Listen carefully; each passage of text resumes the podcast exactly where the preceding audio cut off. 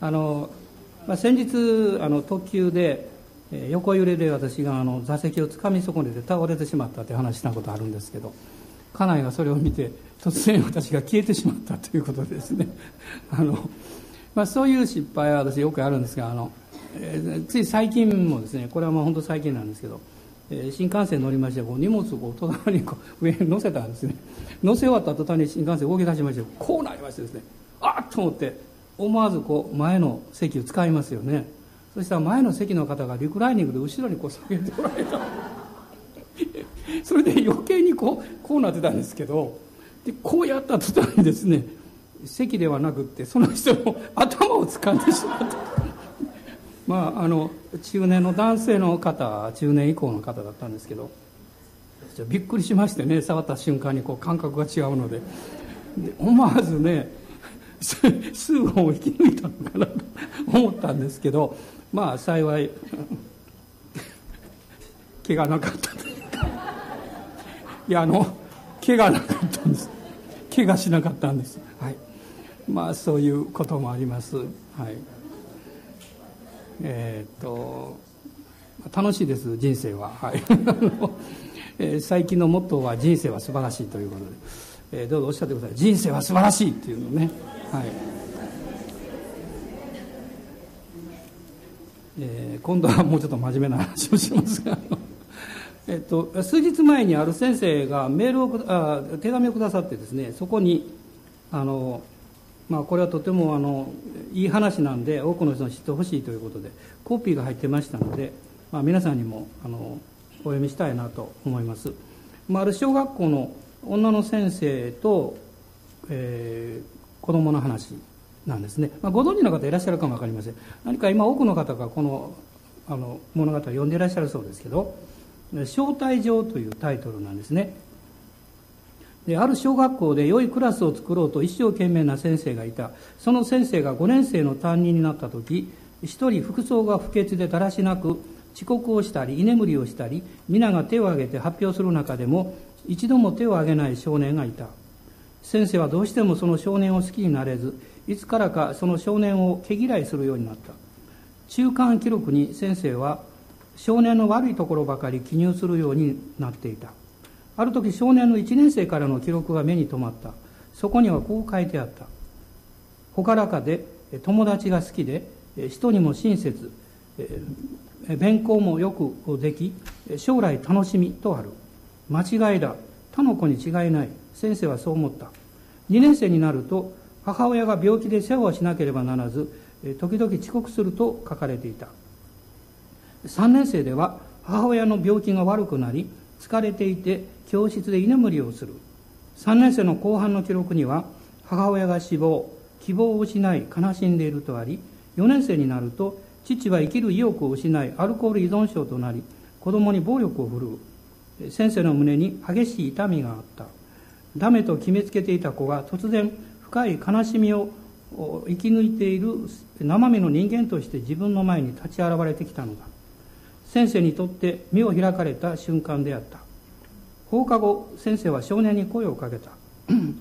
先生は夕方まで教室で仕事をするからあなたも勉強していかない？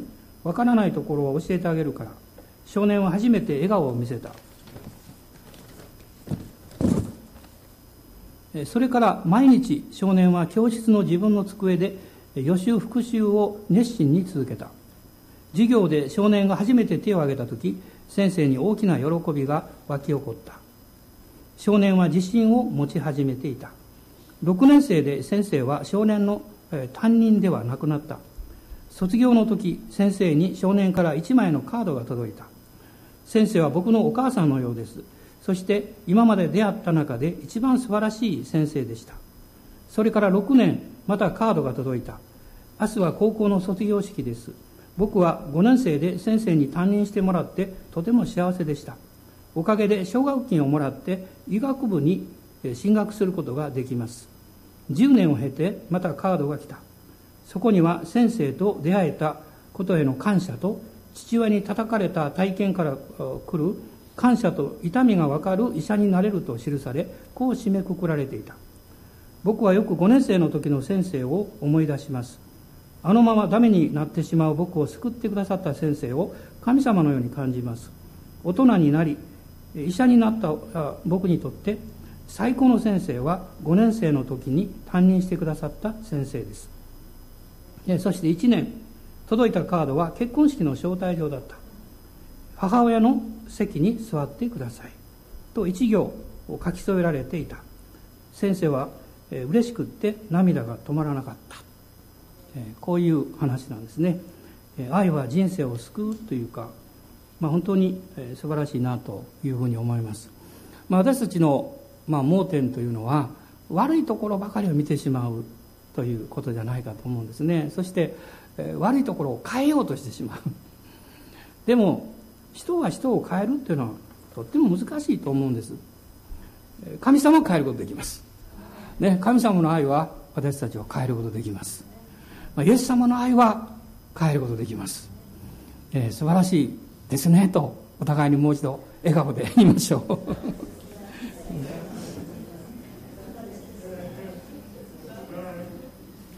まあ今日はあの、まあ、先週の続きなんですけども、まあ、ローマ人への手紙の8章の26節から27節までを一緒に読みたいと思います。ローマ人への手紙の8章の26節と27節です。ご一緒にどうぞ。御霊も同じようにして弱い私たちを助けてくださいます。私たちはどのように祈ったらよいかわからないのですが御霊ご自身が言いようもない深いうめきによって私たちのために取りなしてくださいます。人間の心を探り極める方は御霊の思いが何かをよく知っておられます。なぜなら御霊は神の御心に従って生徒のために取りなしをしてくださるからです、まあ、私たちはクリスチャンとしていつもまあ3種類の祈りの領域があるというお話をしました、まあ、一つは生活に関わる祈りの領域です。まあ、これはあの必要がありますから誰でも祈るわけですね。お金がなくなった病気になった、え遅刻しそうだとかですね。いろんなことがあるわけです。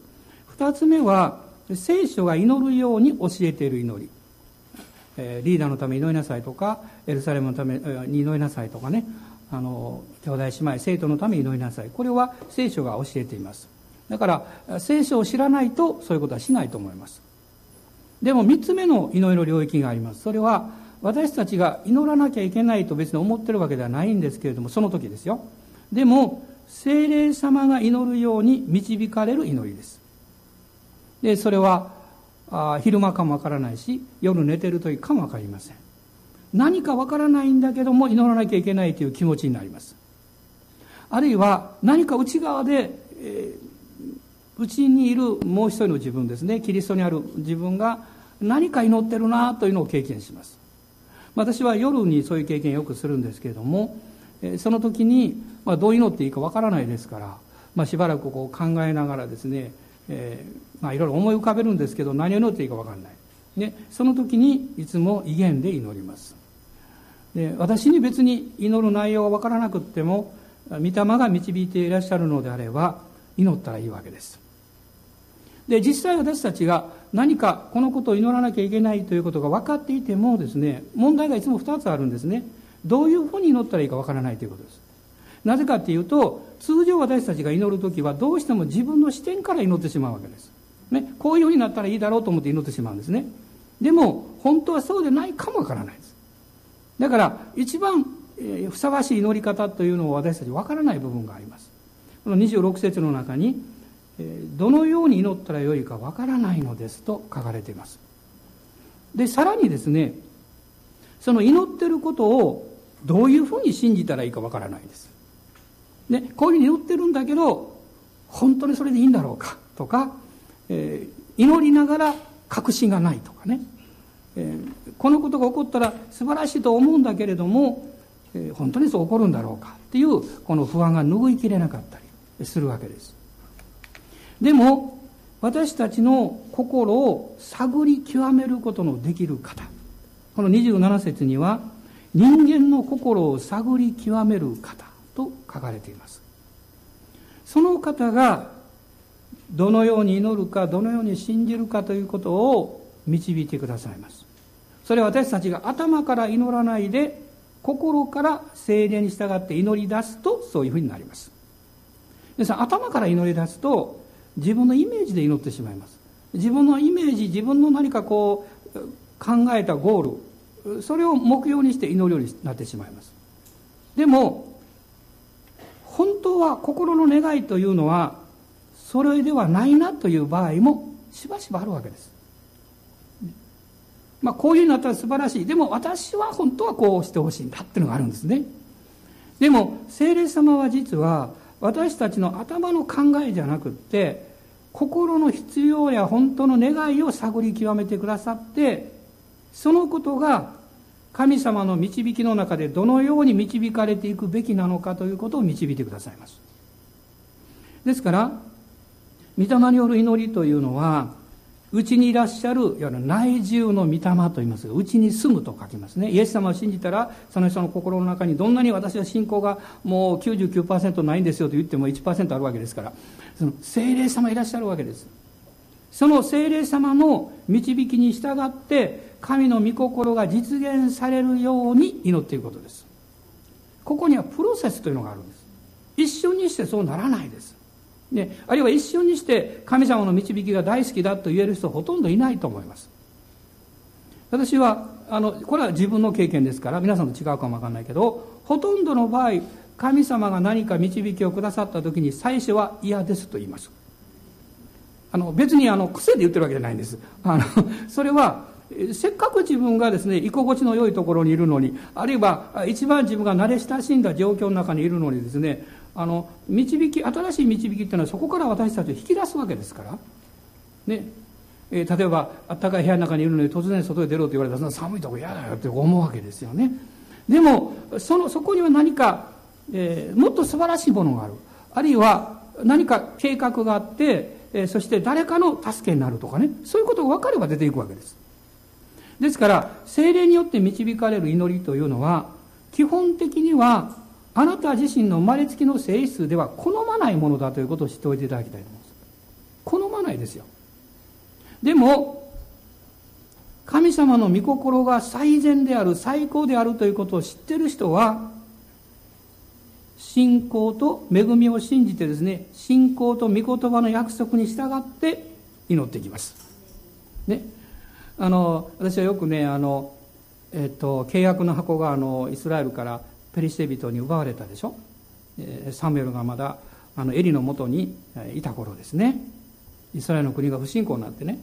でも契約の箱がペリシテの町5つのあの主な町があるんですけどその町に行くたんびに疫病が起こってですねペリシテ人はこんな厄介なものは返せということになってでもその疫病が本当に契約の箱、まあ、いわゆるイスラエルのその神の箱を奪ったからそうなったのかどうか確かめたいっていうのがありましてですね。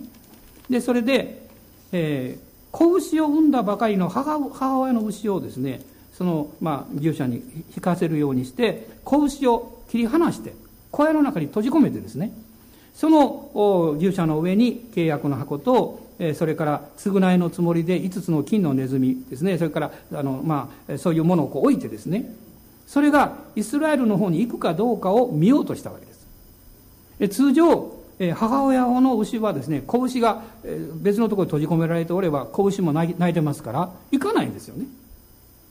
ところがそのようにするとなんとですねその母親牛はその契約の箱を乗せてイスラエルの方にずっと行くわけですよ、ね、聖書にはこう書いてます。彼らはね牛ですけど泣きながら進んでいったと書いてます。私はそこを読むとねあ牛も十字架が負うんかなと思うんですね。まあ本能的なね母親としてのその、え深い悲しみがあるわけですから。神様の導きに従うということはあなたの生活において何らかの痛みを伴う部分があるんです。十字架を追うっていうのはどこかで痛みを負わなきゃいけないんです。でもその痛みはあなたにとって最高の神への献身に変わっていくんです。そしてそれが大きな祝福に導かれていきます。聖霊様が内側からその祈りを与えられてこう導いていかれる時に私の思いや私の理性はですね嫌だ嫌だ嫌だと思うわけですよ。でも私の良心と私の信仰は知ってるんです。精霊に導かれることの方がはるかに素晴らしいと知ってるんです、ね、どうでしょうか皆さん。御霊に導かれて歩んでいきませんか？大人の方に歩みましょうと。ね。歩みましょうと。どうぞおっしゃってください。いやでもねそんな難しいことあんまよくわからないよとおっしゃる方おられるかもわかりませんね。大丈夫ですよ。最初誰でもわからないんですから。でもこのことを知ってください。あなたが公であっても密かな場所であっても私はイエス様を信じますと決心した時。ね。誰にも言ってない人がいるかもわからないひょっとしたら。でもそのように決心した時に聖霊なる神はあなたの心の深いところにある霊の領域においでくださいました、ね、ですからその証としてあなたがですね心をずっと自分で探って探って私はイエス様を信じたんだろうかと自分に問いかけたらはい信じましたと言えるはずです、ね、実はその信仰はあなたの内側においてくださった精霊によって与えられたものですこの第一コリントの12章というところを開いてください。コリント人への第一の手紙の12章の3節です。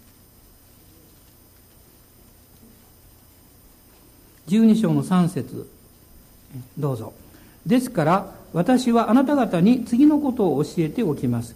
神の御霊によって語る者は誰もイエスは呪われよと言わず、また精霊によるのでなければ誰もイエスは主ですということはできません。アーメン。精霊によるのでなければ誰もイエスは主ですということはできません。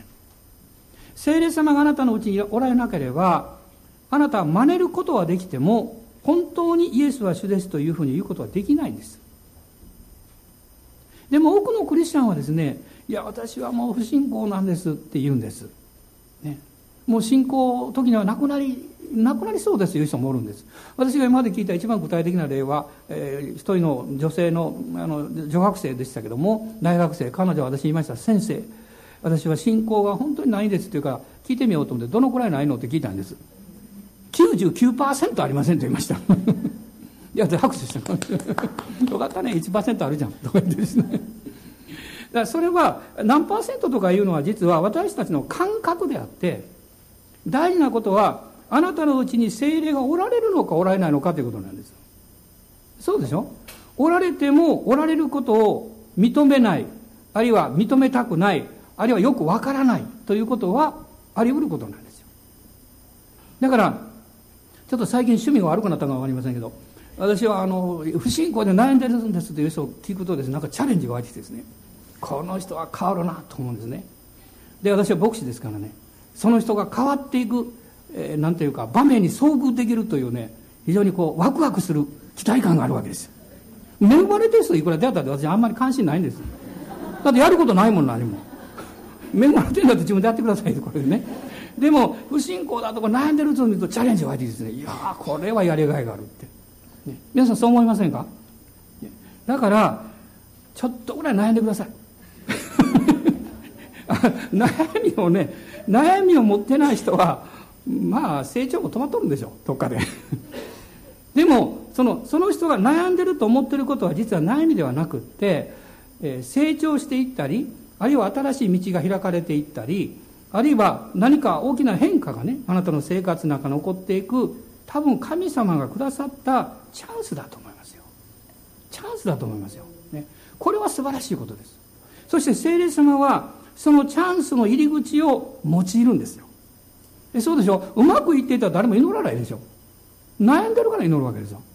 あるいは他の人がよく分かってもらっていないと思ってるから悩むわけです。ね、今朝はあのあの恩を忘れた王様の弱しの話をしたんですけども、まあ、彼を指導したよ、まあえ、彼40年間王様でしたけどもうその大半を指導したですね大祭司がいたんですね。大祭司が。この大祭司の名前の意味はあの主は知っておられるっていう意味ですよ。私はそれを同じ涙が出てきました。私たちも主は知っておられるというそのお方をうちに抱いているつまり聖霊様をうちに抱いているわけです。このお方のことを忘れちゃいけないんですよ。問題はこの聖霊様がいらっしゃるのにそのお方に信頼しないでいつものように自分の考えや自分の思いや自分の決断でいつも行動することですよ。御霊に導かれていく、この御霊の祈りというものが、どういうふうに私たちを導いていくんでしょうか？どういう方向に導いていくんでしょうか？まあ、前回少し話して時間がなくなってしまったんですけど、この4つのことを実はあのあるんですね。今日も4つ言えるかどうか分かりません。自信ありません。でも 時間のある範囲でお話したいと思いますけど、まずさっき申し上げたように、この8章の27節の中に、人間の心を探り極める方と書かれています。精霊様は、ある意味であなた以上にあなたのことを知っています。であなたの霊はあなたのことを知ってるんです。人間の霊は人間を知ってます。ところが精霊様は神ご自身のことを、神様ですから精霊様はね。神の思いを知っておられるだけじゃなくって、ご自身が神の形に似せて作られた人間である私たちのことも知っておられるんですよ。だから、聖霊様が一番よく知っておられる。その方が探り極めるってどういうことでしょう？つまり今のあなたの人生、今のあなたの悩みや喜びや、今のあなたの生活、その一つ一つを知っておられるということです。信玄の中に、私たちのあこの全ての道に心配りをしてくださっている方これが神様だというふうに書かれていますそしてその方が祈りを導かれる時にまず私たちのこの霊の領域にいらっしゃる精霊による信仰が自由になるように解放されるように導いてくださいますそれは全ての解決の鍵というのがそこにあるからなんですだからクリスチャンというのはですねいつも二つの思いを持ってこう葛藤してるわけです。一つは自分の魂の領域にある自分の思いです。ね、感情、知性、意志があって、で、そこでどうしようどうしようこう考えてるわけです。ところが、そのもっと深いところに、霊の思いがあります。つまり、あなたの霊の思いがまずあるんです。あなたの霊の思いというのは、誠の神様を知るまでは、自分は何のために生きてるんだろうとか、人生の目的は何だろうとか、そういうことについて非常に虚しく感じてるわけです。存在理由がわからない。それはあなたの霊の、えー、実は思いなんですね。そこに、あなたがイエス様を信じて、聖霊様をお迎えしたときに、私は神によって作られて、神の栄光のために生きるという大きな使命とね、大きな計画があるんだということに目覚めるわけですよ。そしてその時から、神様の最高の計画に沿った人生を歩んでいこうという、そういう働きがあなたの霊とあなたの霊の領域においてくださった精霊様と一緒になって始まっていくんです。つまりそこから霊的な生活といいますが、クリスチャン生活が始まるわけです。しかし、依然として自分の思いのこう領域があって、その下に精霊に導かれる神の御心の霊の領域があります。霊の思いがある。この二つがいつもこう葛藤するわけです。ね、私たちは自分の思いをまたやり遂げようとする。精霊様は、いや、この方がいいよって導いてくださる。そこに葛藤が起こります。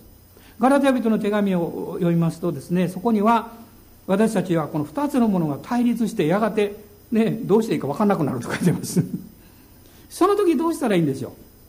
あなたがまずどちらかを選ばなきゃいけません。つまり、神様の最善を信じるということを選ぶときに、この自分の思いの考えで衝動的に感情的に決めるんじゃなくて、あなたの霊の中にある精霊による祈りにあなたの心を合わせていくという方を選ぶわけです。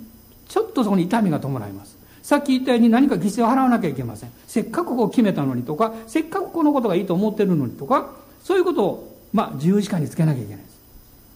でも、その御霊の、によって導かれる神様の導きの方を選び取っていくときに、精霊が私たちを一歩一歩導いてくださって、ここにですね、二つのことが起こってきます。一つは、神様の御心が何かということを理解する理解力が与えられます。ああ、なるほど。神様の方を選んだらこういうことがあるのか。とかですね。その証として平安がやってきます。そして、平安がやってくるんで、従おうとして一歩踏み出すと喜びが来ます。ですから、喜びというのは、従った時に来るものなんです。選んだ時ももちろん来ますけども、選んでそうしようと従っていくと、喜びがやってきます。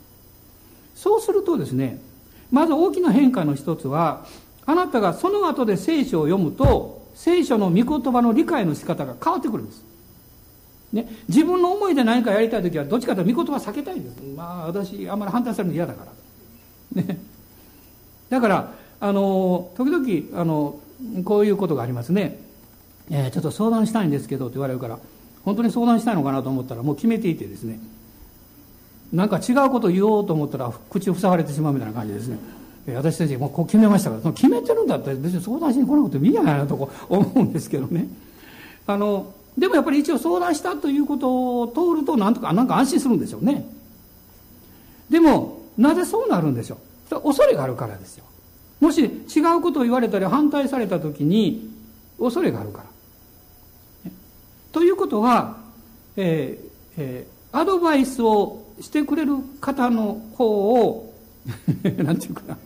自分のあ自分よりも信頼していないことになります。結果的にはね。だから私たちも精霊に導かれていこうとするときに私を導いてくださっている全能の神様は最高のお方だということを信じなきゃいけないですよ。信頼しなきゃいけないです。絶対そうですから。ね。死は素晴らしいんです。そしてこのお方に従うとあなたは最後に必ず言うんです。人生は素晴らしいって。ね。今日からしょっちゅう言いますからねこれ。ね言ってください隣の方に。人生は素晴らしいって。まあ、今まだちょっと真似で言ってるだけでしょ。でも数週間経つと実感が来ますから。実感が来ますよ。だから失敗することなんか恐れないでください。失敗やりゃいいんです別に、一番ダメなのは失敗したらもう諦めてしまってやらないことですよ。でも失敗しようがうまくいかなくなってもですねまたやり直したらいいんですよ、ね、もう一度やるぞ。で神様力くださいって祈ってで力いただいてまたやり直したらいいんです。それはあなたの魂から来る力では限界があるかもしれませんがあなたの霊の領域においでくださっている精霊様から力をいただくともう一度元気が与えられます、ね、神様のこれは御心であるという理解力が与えられる。そうすると人生の目標が変わってくるんですよ。で何かえっと、こうするとうまくいくとかですね、駅になるとか、そんな次元の低いものじゃなくってね、えもっと高い領域になりますよ。主の御心と導きを完成していくということ。そしてそこには必ずあなただけではなくって他の誰かに対する益がもたらされるということです。あのコリント書の13章のところですね。私が昔大嫌いだ大嫌いというか、まあ、苦手だところですけどももうこの神様の愛ということはもうすごくねあのいつも迫られてるんですけどあアガペの愛のこの本質って何なのかなっていうことを、まあ、あのずっと考えてきましてね、えー、一つのその中に書かれている御言葉のある言葉に止まった。それは自分の利益を求めないなるほどと思いましたね自分の利益を求めない神様の愛というのは感情的な愛じゃないんですね神様の愛は感じる愛じゃないです。信じる愛なんです。でも、その信じる愛の中に、自分の利益を求めないという、この本質があるんですよ。それは、他の人を、に益を図るということです。他の人を幸せにするということです。結果的には、それをした私たちも幸せになるんですけど、神様の実は御心を知る力というのがあの理解するという時にですねきっとわかると思いますよ一番神様の御心を理解する妨げになっていたのは何だったのか自分のことばっかり考えていたということです、ね、自分がどうまくいくか自分の仕事がうまくいくか自分の家庭がうまくいくか自分の将来がうまくいくかその自分自分ねそれが真ん中にあったので神様の御心を十分理解できなかったでも、その自分はどうなったんですか？ガラテヤ書の2章の19、20、21に書かれてますね。ロマ書には出てきますよ。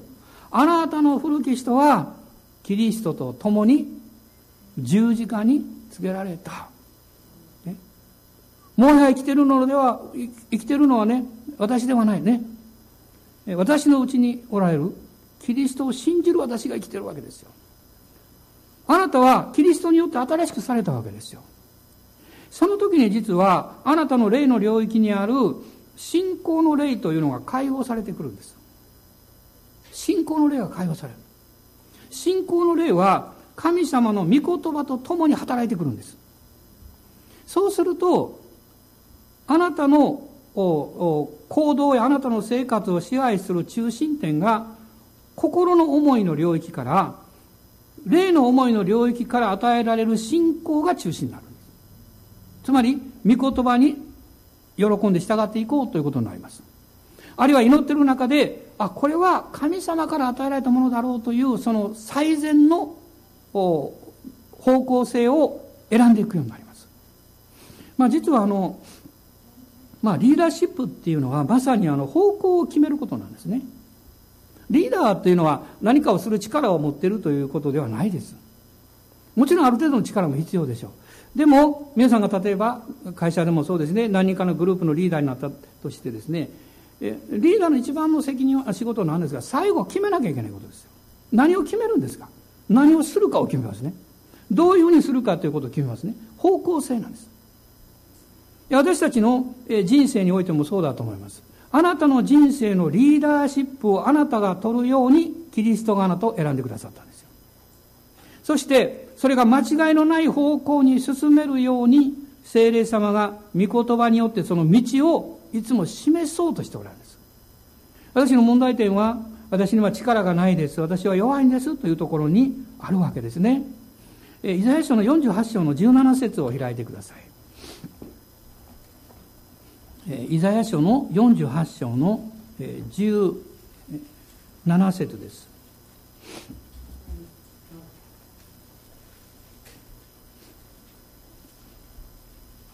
ご一緒にどうぞ読みましょう。あなたをあがなう主、イスラエルの聖なる方はこうおせられる。私はあなたの神主である。私はあなたに益になることを教え、あなたの歩むべき道にあなたを導く。あなたの神があなたの益になることを教えてくださる。あなたの益になることを教えてくださる。信じますか？益になることを教えられたいですか？それがあなたの考えと違っても。うーん。ですね。いやちょっと待ってください。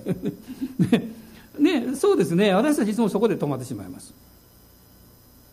そして、そこで止まるときには他にも理由があります。神様が最高の益をご存知で私に語っておられたとしても、例えば私にはそれに従うような資格がないとか力がないとか、いや、もうさっきまでどうしようもない状態だったんですとか、ね、まあ、こんな私自信がないんですとか、ね、例えば長い間ですね、えー、もう自信がないとか何もできないとかいうふうに自分が思い込んでしまうとそれをそのライフスタイルというかそれを変えること自体にものすごい力がいるわけです、ね、何か変わるかえそのまあ不健全な状態であってもですよ仮に。えその状態を維持することの方が健全であるかのように感じてしまう。んですこれが実はね人間の持ってる情緒の領域の特性なんです。例えばあの感情の領域で痛みというのをこう経験してますね。である程度の痛みというのはですねそれが継続されていくと、えー、我慢できるようになる。ね、あの初め痛いと思ってもですねそれがずっと続いていくとまあ何となく我慢できるようになるんですよ、ね、これは良い面でもあり悪い面でもあるわけです。今日私たちは自分の生活というものを振り返ってみてね自分にとって当たり前だと思ってるけど本当にそれでいいんだろうかという点があるということを認める必要があるんじゃないでしょうか、ね、もう長い間こうだったから。あるいはこういうふうにやってきてなんとなくうまくいってるから。ね。まあ今更私が変わってしまうとかえって周りのバランスが崩れるんじゃないかみたいなですね。そうじゃないんですよ。そうじゃないんです。神様は最高の人生をあなたに計画しておられるんです。ここで大きく「アメン」って言っていただけたら励みになりますけど。最高の人生ですよ。まあせめて隣の人に言ってくださいよ「アーメン」ってね。そして神様はあなたの家庭あなたの人生を最高に素晴らしい場所にしたいんですよ。アーメンですか？皆さんが一番一番行きたい場所どこですか？教会以外。教会以外で言っとかないとね。ん？映画館？喫茶店？ダメですよね。私の家ですって。ね？私の家庭ですって。それを心から言えるようになるように神が導いておられるんですよ。いや私一人で生活してますからね。一人であってもそこに行くとねもう喜びがあるっていう。神様は私たちをそういうふうに作ってくださったんですよ。でもなんかいろんな不健全なものが入ってきてね人間関係とかいろんなことややこしになってもうしょうがないからもうそのまま受け入れてですね今の生活が当たり前だと思い込ませてしまってるんですよ。これはサタンの嘘です。精霊はそこに光を当てて私たちを目覚めさせてくださる神様があなたに益を教える目的はあなたの歩むべき道にあなたを導くためです。つまりこの道にあなたが歩んでいくとあなたは最高の人生が送れるんです最高の人生ですよ。もうあと数段登ったらねその歩むべき道に行くのにそこに行かないでその23段下で迷ってる人いるんじゃないですかいや私決断力ないからとかね悩むのに何日も時間を使ってるくせに信じるのに1分も使わないですか？私大体性格的にもともとねくよくよするのが嫌いなタイプなんですでもそれは人間的な性格だったからよくなかったんです。ね。その人間的にくよくよするのが嫌いな人は特徴があるんです。決断が早いんです。怒りっぽいんです。あの、物事をすぐやってしまいたい。だから、長引いたり忍耐することができできない。すぐイライラする。ね。独善的なんです。ね。自分の決まったこと、決めたことが一番いいといつも、いつも思っとるんです。これは真似ですね人間性から出たことなんです。いい面もあるんですよ。でもマイナス面もものすごく多いわけです。でも神様の最善があるということに気がついた時に教えられやすい心を持たなきゃいけないということに気がつくんです。今朝皆さんどうですか？主が語られた時に教えられやすい心を持ってますか？そういう入り口持ってますか？案外ね外側で乳母で優しそうな人が案外持ってないんですよ。優しさやなと話すと頑固やねこの人。そういう場合も多い。多いですよ。それは人間性というのは見かけによらないということです、ね、人間性というのはやっぱり根本的に自己中心なんです。でも神様の最善を信じる信仰が来るときに決断するんです、ね、悩む,、まあ、悩むことは別に構わないんです。でもそこから出ていこうという決心が必要ですよ。私の人生は変えられることができるって、ね、自分で変わる部分もあるけれども変えられなきゃいけない部分もあるわけですから。そこに何が必要なんですか？この17節の最初をもう一度見ていただきたいです。あなたをあがなう主と書いてます。神様があなたに教えあなたを導くときに神様があなたに接しられる入り口はあがないから始まるんです。であなたの能力を見てあなたのチャンスを見てあなたの可能性を見て決めるんじゃないんですよ。あがないから始まるんです。あなたがどんなに弱くても欠けていてもあるいは力がないと言っていてもそんなこと神様と全然関係がない。私でさえも何か問題を解決できるならば嬉しいと感じるならば神様もっと感じてるはずですよ。であなたが問題が多いほど神様喜ばれると思います任しときなさいって言うんですよ。ね。私はあなたが変わっていくのを見るのが大好きだ。だから悩み問題の多い人は神を神を喜ばせるチャンスを多く作れる人なんです。いやと回りくど言い方しますけどね。それだけチャンスがあるわけです。そういう意味で私は幸せだと思いますか？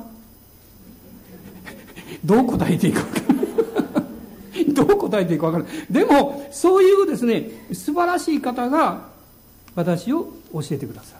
あなたを教えてくださる。最高じゃないですか。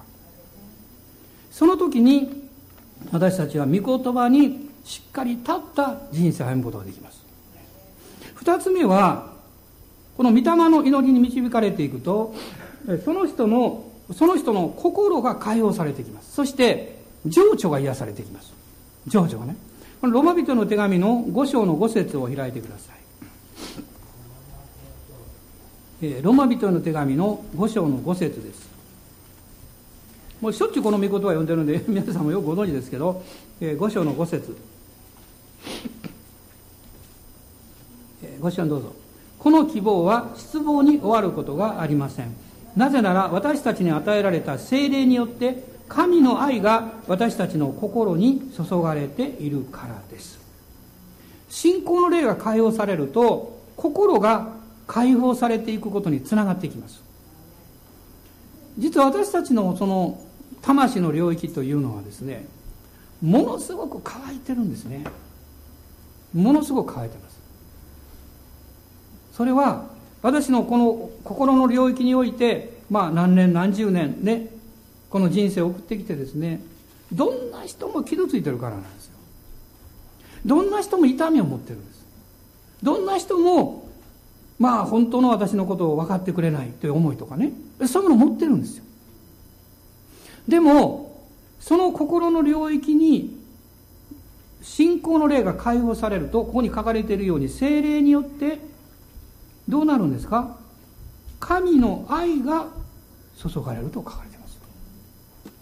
神の愛が注がれた時これはアガペの愛です、アガペの愛の中心はイエス様の十字架の贖いです。感情的な愛じゃない。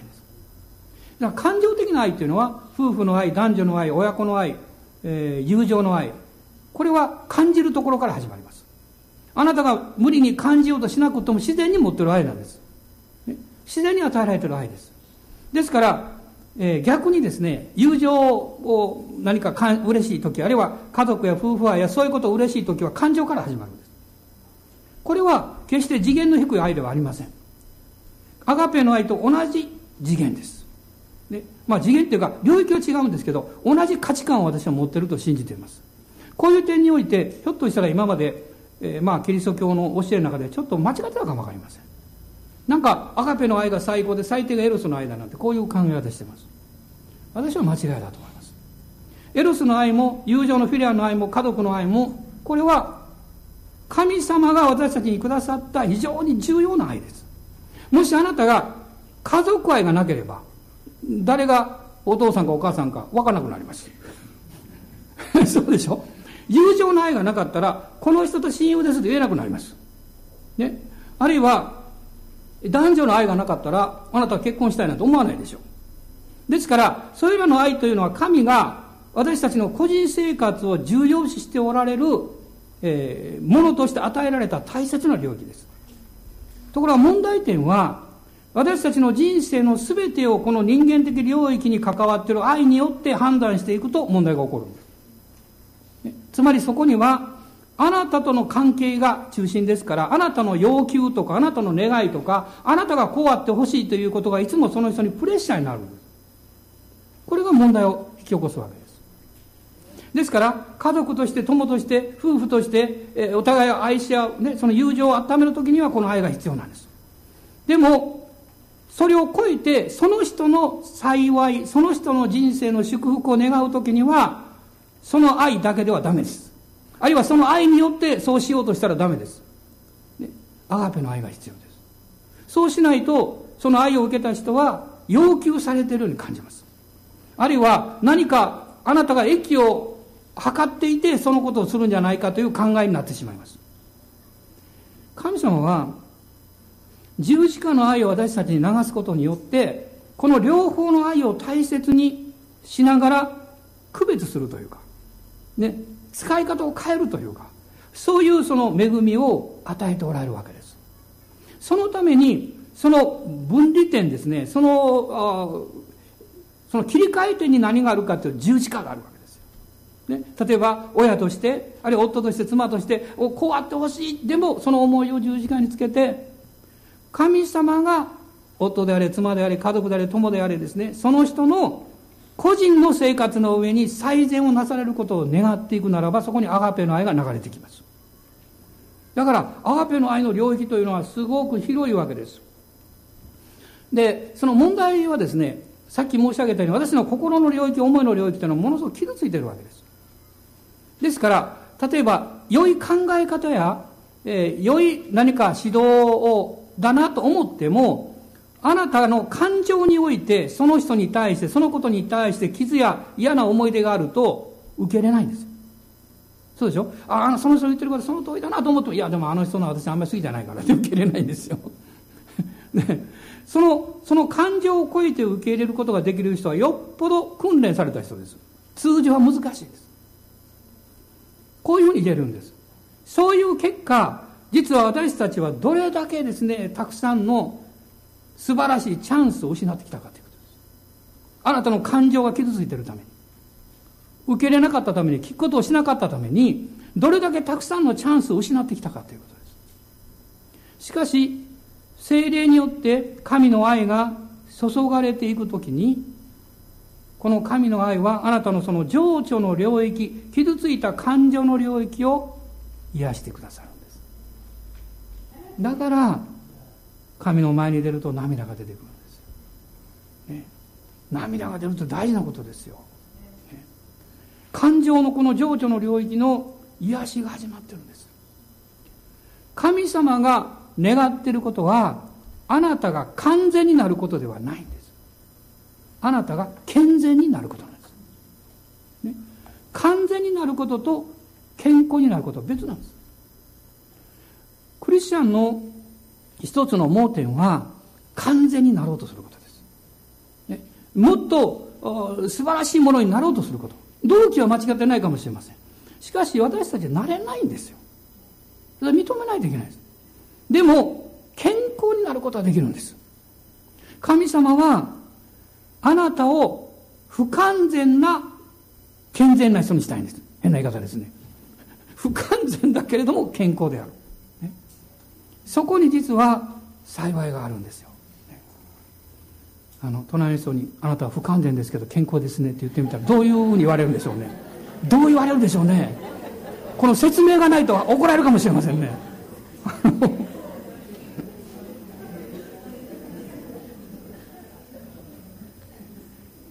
まあ、なんか面白いですね。神様、神の声でパラドックスですよ。何かね、マイナスがプラスなんです、いつも。で、私たちがプラスだと言ってるとマイナスなんですね。イエス様おっしゃったでしょ。あなた方が見えると言い張るところに罪があるって言っておっしゃったでしょ。そうなんですよ。でも、神様の恵みをアガペの愛、つまり十字架の贖いがその中心にあるわけです。そのアガペの愛を受け入れたときに、癒しが始まる。その癒しの中には、許すこと、許されること。愛すること、愛されること。その自分の基準を譲っていくこと。自分の考え方を変える勇気を持つこと。そういうことが全部入ってくるんですよ。そのアガペの愛が私たちを導くときに、全く信仰に私たちを導いてくれるんですね。あの、イザヤ書の51章の10節と11節を一緒に読みましょう。イザヤ書の51章の10節と11節です。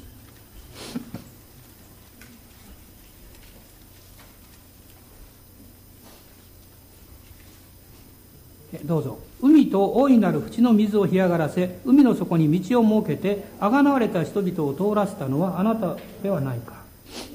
主のあがなわれた者たちは帰ってくる彼らは喜び歌いながらシオンに入りその頭には常しえの喜びをいただく楽しみと喜びがついてき悲しみと嘆きとは逃げ去る。悲しみと嘆きとは逃げ去る。ももし今私が皆さんに5分間あなたの悲しかったことを嘆嘆いてることを思い出してくださいとうわーって浮かんでくるじゃないですか。すぐにもう言った瞬間から浮かんでくると思います。もうあそして腹が立ってきてですね。あの人もとね。もうあの時とかですね。なんでとかですね。でも神様はキリストの贖いをあなたの人生に与えてくださった。その十字架による許しを与えてくださった。その時に悲しみと嘆きとは逃げ去る。面白いですね。逃げていくんです向こうの方が。ね。こんなとこにおれんわって言ってですね。もうこんなに許された人、こんなに回復された人と共にいることはできない。でもあなたがいつまでもつぶやいたり、不平を言ったり、うん、なんというか許さなかったりすると、嘆きや悲しみは居心地がいいんです。だからいつまでもとどまろうとします。大邸宅を建てるかもわかりません。でもねそういうまあ言葉悪いですが奴らに あなたの人生を支配させたらダメですよ、ね、私の家には大きなマンションがありますよって心のマンションそこにはね喜びがあるんです。平安があるんです。清さがあるんです。ってね。主を愛する愛があるんです。これが最高の人生じゃないですか。主はあがなわれた人々をそのように導いてくださると書かれています。イエス様の十字架を見上げるときにキリストが表されてきます。イエス様の十字架が明らかにされてきます。そして何よりも父なる神様の思いを知るようになります。どうぞその時にあなたの地上のお父さんの顔を浮かべて父なる神様考えないでください、ね、そうするとストップされることがよくありますから。私の親父も私の父もやっぱ罪人や。でも許されていることを私は信じる、あの以前アメリカから来た友達がこういう話をしました。彼女はあのお父さんが大嫌いで家を出ていたんですね。で、まあ、結婚して、まあ、家庭を持ってその少し自分も苦労してねあのお父さんの気持ちってちょっと分かるようになった。でお母さんも亡くなってお父さんは一人で住んでたの。遠いところですけど。まあちょっとアルコール依存症に近いような状態だったんですね。だから電話しても怒鳴り返してくるし行ってもそんな面白くないですからね。ほとんど行かなかったんです。でもある日神様が示されたんですよ。行きなさいってお父さんのところ。で彼女は行ったんですね。で部屋に入ったらお父さんはですねテレビの方を向いてこうこう椅子に座ってこう飲んでるわけです娘が帰ってきたけどうんっていうか振り向きもしないんですよ。ね。彼女後ろでじっと祈っててですねどう言っていいか分からないでしばらくしてこう言ったんですお父さん私ねお父さん大好きよって言った。でしばらくしたらねお父さんが振り向いたこうお酒の瓶持ってるんですけどお酒っていうかまあ ウイスキーでしょうね。日本じゃないからね。でも涙いっぱい、ね、涙いっぱい。その時に彼女はねお父さんをハグしてねお父さんも彼女ハグしてね。それからお父さんはアルコールやめたそうです。そしてイエス様を信じるようになりました。なぜそうなったんですか？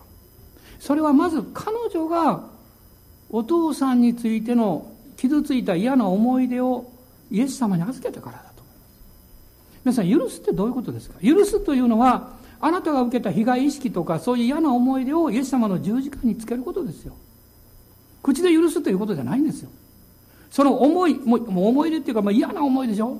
それを十字架に預けることなんですよ。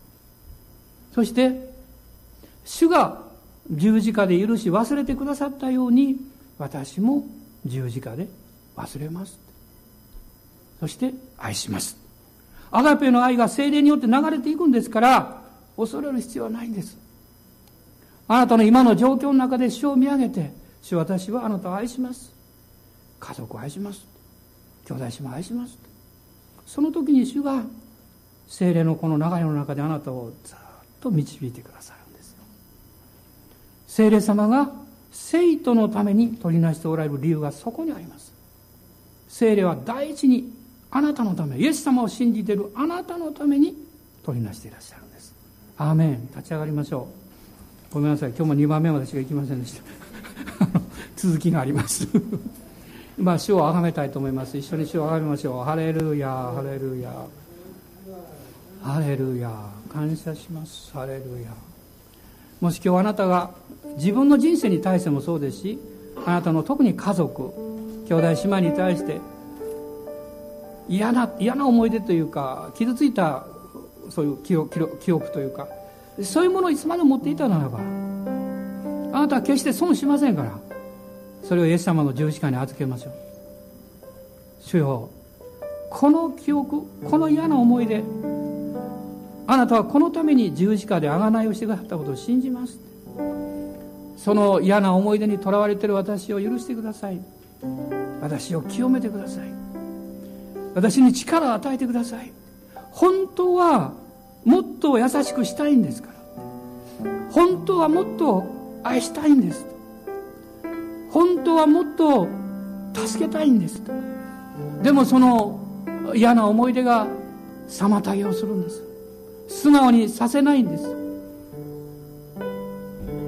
今日イエス様は十字架であなたのために祈られたその祈りが完成したと宣言していらっしゃいます。父を彼らをお許しください。彼らは自分で何をしているのかわからないでいるのです。今日私たちは分かります。主の贖いにそれを全部お任せしますから。私たちは愛します。親子の愛家族の愛友情の愛で愛します。そして神の愛で愛します。ハレルヤ感謝します。傷んでる人が癒されるように。力を尽くします。今日から優しい言葉で接します。今日から正しいと思うことを行います。人を責めたり批判したりすることをやめます。その人の最善を祈ります。その人がクリスチャンであってもなくても関係ありません。神様に愛されてる人ですから。その人のいろんな問題があるならばきっと見えない背後において気づいていない悩みがきっとあるんでしょう。それを理解できる力を与えてください。それをわずかでも一緒に背負ってあげる勇気を与えてください。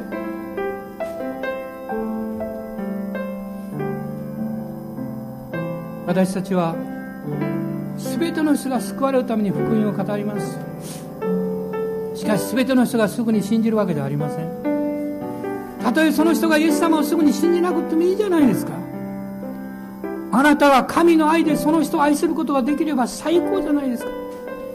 その人の人生は必ず変えられていくでしょう。そしてイエス様を信じるように必ず導かれていくと思います。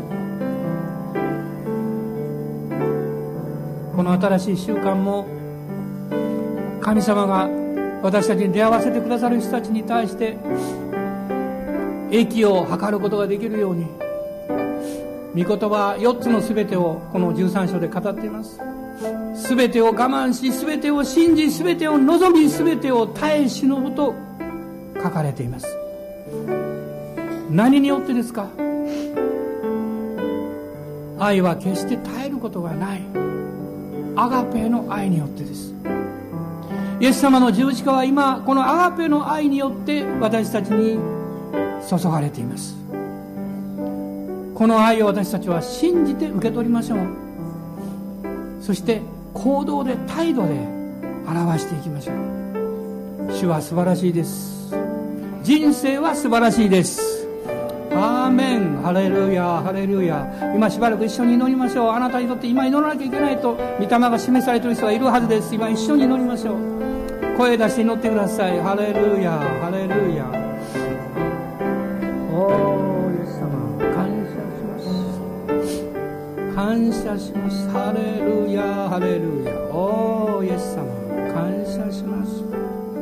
オーラがサンバラララサラバラララシンビリビハンダララスクローリア。オーララサンバラララスクローリア。主から導かれていたのに許さなかったことを悔い改めましょう愛しているのにそれを表現できなかったことを悔い改めましょう。主よ私に実行する力を与えてください。明日からでなく今日からそれをさせてください。あなたの家庭は幸せになります。あなたの将来に大きな希望がやってきます。ハレルヤ感謝します。おーイエス様感謝します。ハレルヤ。アーメンアーメン感謝します。オーララサンバラララスクローリア今どうぞ威厳でもどうぞ自由に祈ってください。オーハレルヤ。オラララサンバラララスカラララサングローリアイーリハンダララスクローリアあなたの信仰の霊を解放してください。あなたの魂の領域にそれを解放してください。オーララサンバラララスローリアあなた自身がまず許されなきゃいけないかもしれません。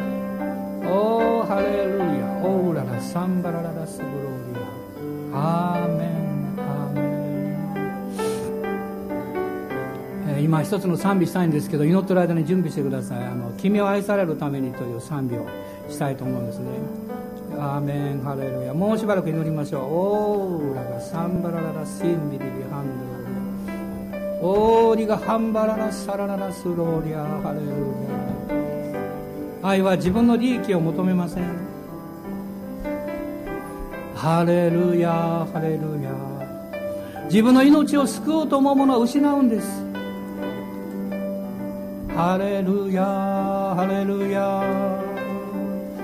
おーハレルヤメンハレルヤ。主よ。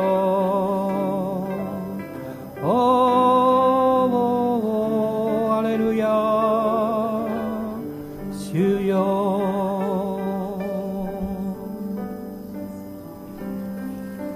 主があなたを用いて一人寂しくしておられる方を訪問しなさいとおっしゃってるんじゃないでしょうか。人々の中にいても声もかけられないで孤独を感じている人に主が目を留めてあなたの愛を表しなさいとおっしゃってるんじゃないでしょうか。おー主よ。ハレルヤ。アメンアメンアメンアメンアメン。おーアレルヤ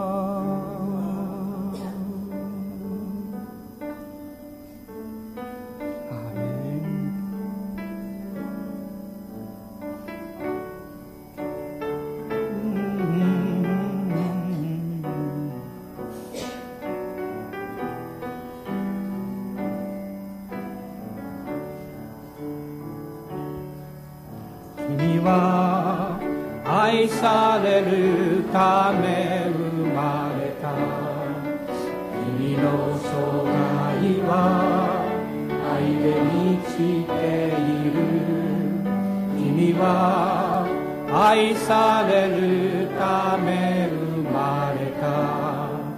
君の生涯は愛で満ちて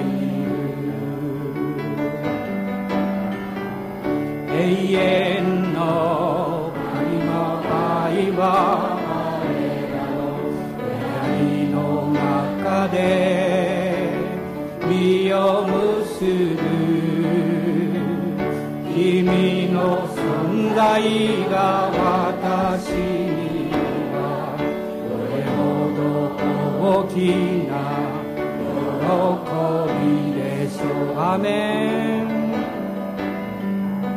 君は愛されるため生まれた今もその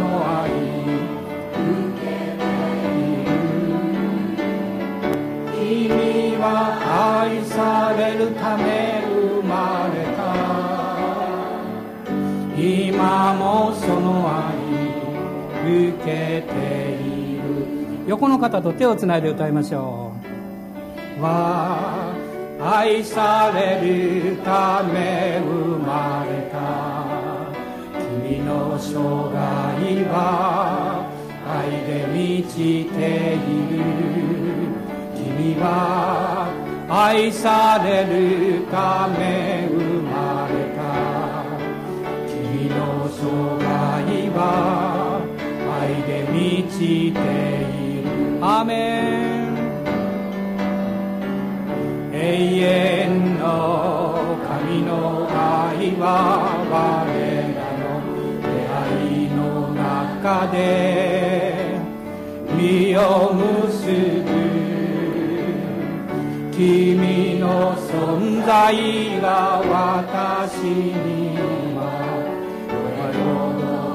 大きな喜びでしょう。アメン。君は愛されるため生まれた。今もその愛受けている。君は愛されるため生まれた。今もその愛受けている。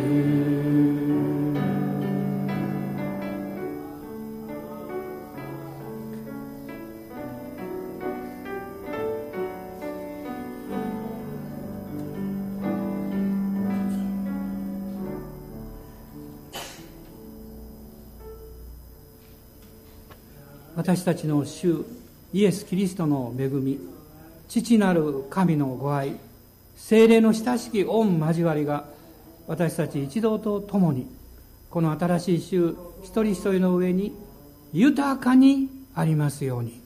アーメン。